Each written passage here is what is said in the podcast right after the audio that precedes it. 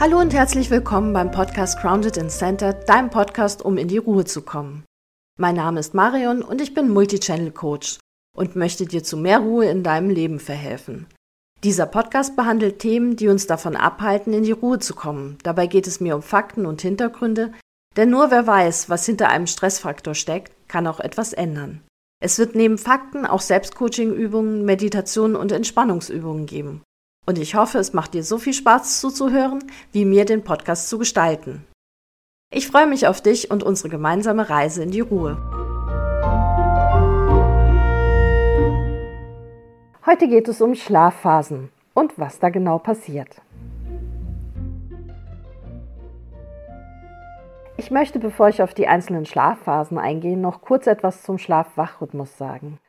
Dieser wird stark von der Sonne beeinflusst wird das Licht schwächer, werden Hormone ausgeschüttet, die das Schlafen einleiten. Das Gehirn beeinflusst die Ausschüttung von Hormonen, die wiederum Signale zum Einschlafen, aber auch Aufwachen darstellen. Natürlich spielt auch die Zeit, die man wach war und was man in der wachen Zeit getan hat, eine Rolle. Und natürlich Gewohnheiten wie, dass man regelmäßig zu einer bestimmten Zeit einschläft oder aufwacht. Laut dem Robert Koch Institut, dem RKI, schlafen die Deutschen im Durchschnitt sieben Stunden und 14 Minuten. Generell ist es aber eine sehr individuelle Sache, wie viel Schlaf der Einzelne wirklich benötigt. Und dann ist es auch nochmal abhängig von Umständen, in denen das Individuum gerade steckt, wie wenn man krank ist. Außerdem hat das RKI herausgefunden, dass 25 Prozent der erwachsenen Deutschen an Schlafstörungen leiden und mehr als 10% fühlen sich beim Aufwachen selten oder nie erholt. Dass das nicht gut sein kann, haben wir im letzten Podcast gesehen. Es beeinflusst stark unsere psychische und physische Gesundheit, wenn wir schlecht schlafen. Kommen wir jetzt zum eigentlichen Thema, den Schlafphasen. Ein gesunder Schlaf besteht aus mehreren Schlafzyklen, die wiederum aus vier bis fünf Schlafphasen bestehen. Das Ganze beginnt logischerweise mit dem Einschlafen. Da entspannt sich der Körper, Atmung und Puls werden ruhiger und das Gehirn nimmt leise Geräusche und leichte Berührungen nicht mehr wahr. Die Hirnwellen werden langsamer. Falls ihr euch nicht mehr so ganz an die Hirnwellen erinnert, hört euch vielleicht den Podcast zu dem Thema nochmal an oder lest euch den Blogartikel dazu noch einmal durch. Ich werde beides in den Shownotes verlinken. Die nächste Phase ist die Leichtschlafphase. Die lässt sich in zwei Teile unterteilen. Die erste ist maximal 10 Minuten und da kann es zu unwillkürlichen Muskelzuckungen kommen. Danach entspannt sich die Muskulatur wieder und Herzschlag und Atmung werden langsamer. Es gibt Quellen, die im Übergang von Leicht zu Tiefschlaf eine weitere Phase sehen und daher von fünf Schlafphasen ausgehen. Diese Übergangsphase besteht darin, dass der Körper immer weiter entspannt und die Hirnwellen ebenfalls immer langwelliger und langsamer werden. Die nächste Phase, die Tiefschlafphase, zeichnet sich dadurch aus, dass der Herzschlag und die Atmung weiter verlangsamt, der Blutdruck und die Körpertemperatur sinken und hier geht der Körper in die Regeneration. In diesem Stadium treten allerdings auch Phänomene auf wie im Schlaf zu sprechen oder Schlafwandeln. Das Bewusstsein ist in dieser Phase sozusagen abgeschaltet. Deshalb sind Menschen, die aus der Tiefschlafphase geweckt werden, häufig desorientiert. Diese ersten Phasen werden als Non-REM-Schlaf bezeichnet. In ihnen nimmt die Muskelaktivität stetig ab und sie dauern zwischen 60 und 90 Minuten. Und dann tritt der REM-Schlaf ein. Und REM steht für Rapid Eye Movement. Und Rapid Eye Movement beschreibt genau das, nämlich eine schnelle Augenbewegung, die hinter geschlossenen Lidern stattfindet, die man in dieser Phase eben beobachten kann. Das ist auch die Traumphase und hier ist die Aktivität des Gehirns sehr hoch.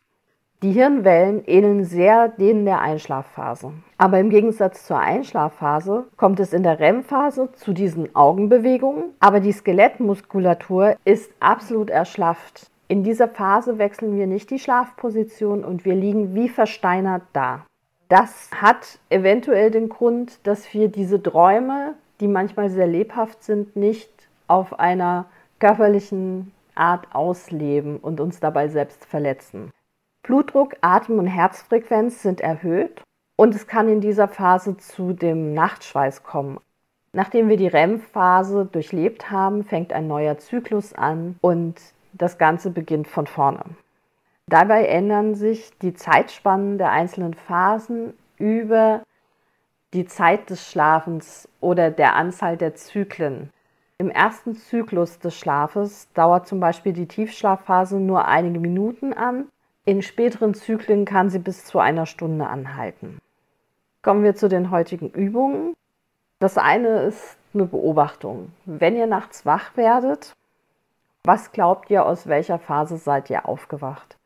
Logisch würde man ja sagen, dass man am häufigsten nach der REM-Phase aufwacht, also am Anfang eines neuen Zykluses.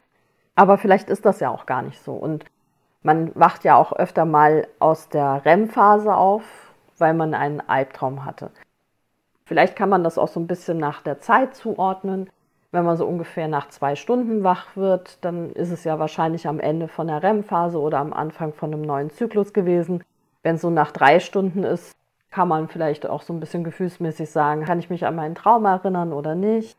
Das andere könnt ihr eigentlich immer sagen, warum ihr wach werdet.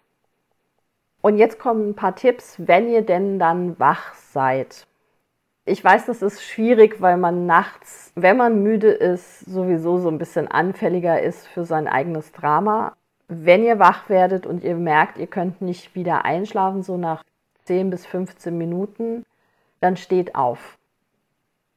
Es wird nicht viel bringen, weiterhin liegen zu bleiben, weil man wahrscheinlich sowieso nicht einschlafen kann.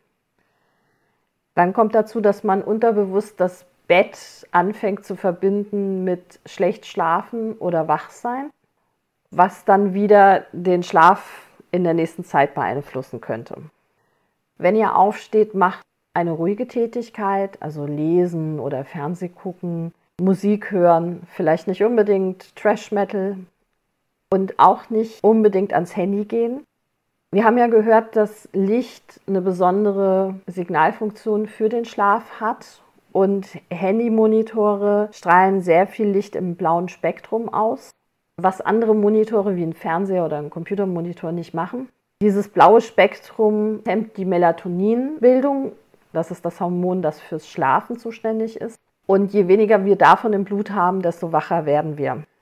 Also entweder installiert ihr einen Blaulichtfilter für euer Handy oder was wahrscheinlich sowieso die bessere Lösung ist, geht erst gar nicht ans Handy und scrollt durch Social Media. Da kommen dann nämlich noch andere Sachen dazu, die einem vielleicht aufregen, was jetzt nicht unbedingt dazu führt, dass man doch noch mal einschläft oder wieder müder wird. Dann die nächste Sache als Tipp ist, wenn ihr nachts wach werdet, versucht nicht auf die Uhr zu schauen.